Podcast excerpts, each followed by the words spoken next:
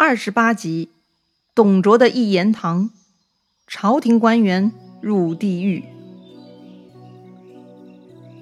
上一回咱们说到，孙坚大意轻敌，单枪匹马去追赶襄阳城里出来的军兵，不幸中了蒯良的奸计，踏入了吕公设置的埋伏圈，被两百个人用乱石封砸、乱箭狂射，最后脑浆迸流，浑身刺猬般的死去，死相是极其难看。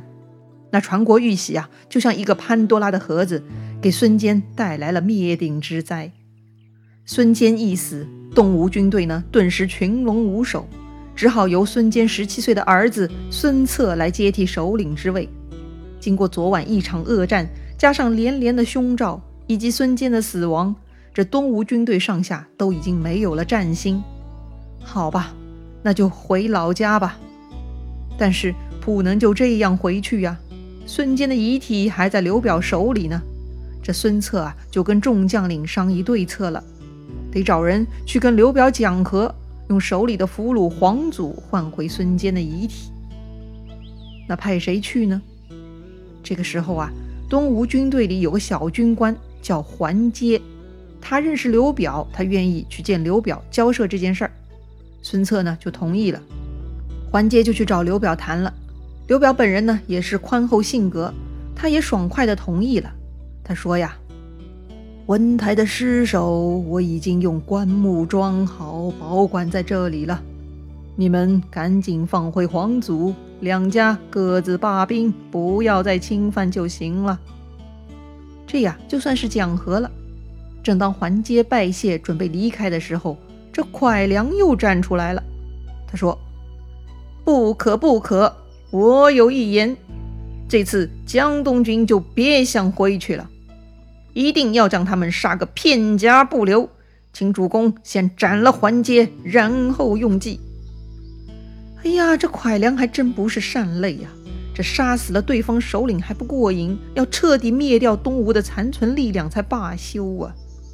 这蒯良对刘表说：“如今孙坚已死，他们的儿子都还小。”此时正是他们虚弱之时，咱们火速进军江东，就可以一鼓作气夺下来了。如果桓师罢兵，容他养成气力，将来就是荆州的隐患了。这样说来，这蒯良还真挺恶毒的啊。但是站在扩大刘表势力的立场上呢，他也算是正确的观点。求胜嘛，是讲究时机和策略的。但刘表心软，他说。我有皇族在他们营中，怎么忍心抛弃皇族呢？蒯良是干大事的，他鼓励刘表说：“舍掉一个无谋的皇族而换取江东，有何不可？”刘表还是不同意，他说：“我与皇族心腹之交，舍之不易呀。”这也就是刘表的性格了。小舅子蔡瑁打败仗，他是不会惩罚的；皇祖被擒，他也不愿意舍弃的。江夏八郡的名声啊，还真不是盖的。刘表自有他自己为人处事的准则，所以这回他又没听蒯良的计策，他还了孙坚的尸体，换回了皇祖，还跟孙策约定了停战，以求得一方安宁。客观来说，刘表这么做是没有野心，不兴战乱。对于老百姓来说还是好事儿啊。孙策呢，头脑也是很清醒的。他按照约定停战，回了江东。他带回孙坚尸体，埋葬于曲阿啊，也就是今天的江苏省丹阳市了。操办完父亲的葬礼，孙策从此就带兵定居于江都了。这江都呢，就在今天扬州的附近啊。他继续呢，在江东招贤纳士。孙策呢，为人谦和，善待人才。陆陆续续啊，收拢了很多四方豪杰。好了，说到这儿呢，这南方的战乱啊，暂时平息了，就让孙策继续长大吧。话说远在长安的董卓，他也听说孙坚死了，他很高兴，感慨道：“吾除却以心腹之患也。”又问手下：“现在东吴啥情况呀？”下面报告说。孙坚长子孙策今年十七岁，由他继承孙坚呐。董卓一听，哦，才十七岁的半大孩子呀，不足挂齿。从此啊，他就不理会东吴了。要说董卓迁都到了长安，他就好像回了自己的家一样啊，更为放肆和骄横了。他非常不要脸，自己封号上父，上是高尚的上，父是父亲的父。对于这个词儿的研究呢，也是众说纷纭的啊。当年呢，姜子牙辅佐周武王就被称作为上父，上呢是姜子牙的名字，父呢就是父辈的意思啦。这周武王对姜子牙那是极其尊重的，所以后世呢就用这个词作为尊礼大臣的称号。但还有一种解释啊，就是把这个父亲的父念成第三声为辅，也就是上辅啊。辅呢是古代对于男子的一种美称。也算是一个尊称吧，但是我们看董卓这副骄横跋扈的样子呢，想必他是不需要什么尊称的，他一定是自比姜子牙啊，像皇帝的干爹一样存在吧。好了，既然是天子的干爹了，那他进进出出就不能像普通大臣了啊。他早就不满足于战败不明、剑履上殿的待遇了，他现在啊，已经开始使用天子的仪仗了。他一出门呢，都是前呼后拥的大队伍、大仪仗啊。此外呢，他又进一步提拔了自家人到达重要岗位，把持朝政。他封自己的弟弟董晃为左将军、鄂侯，封自己的侄子董黄为侍中、总领禁军。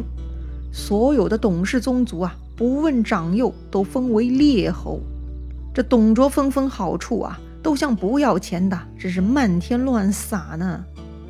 除此以外呢，董卓还在距离长安城二百五十里的地方给自己修建了一座城堡，叫做梅屋。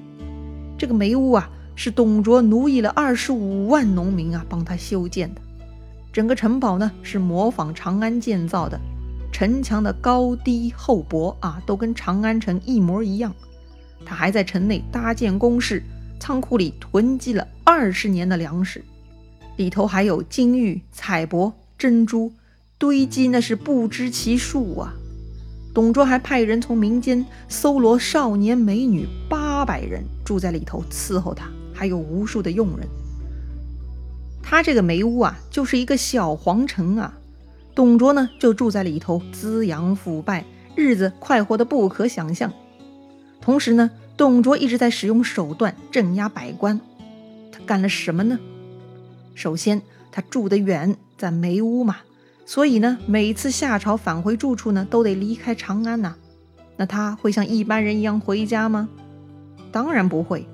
每次董卓离开长安的时候啊，所有的公卿都得列队送他，一直要送到横门外。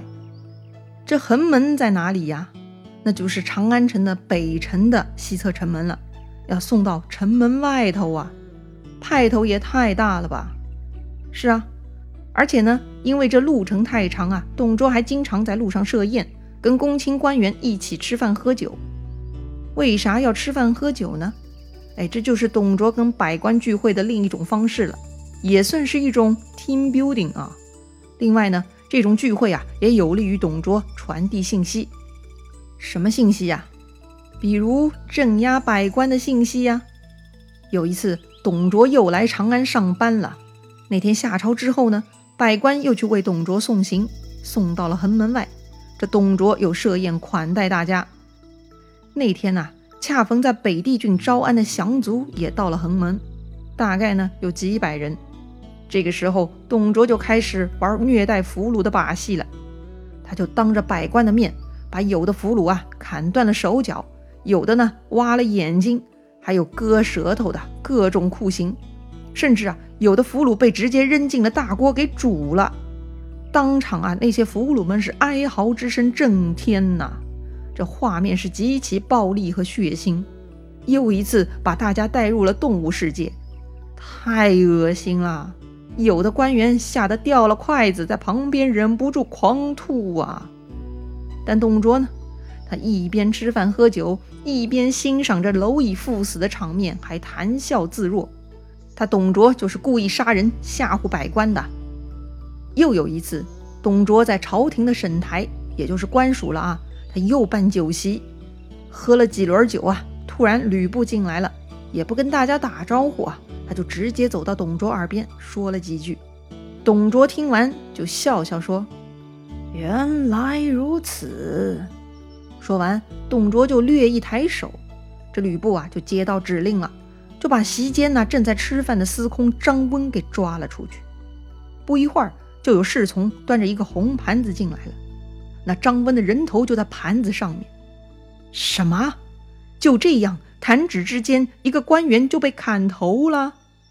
没有罪名，没有审判，没有证据，没有核实，完全没有定罪的流程，就砍了这么一个高级别官员的脑袋。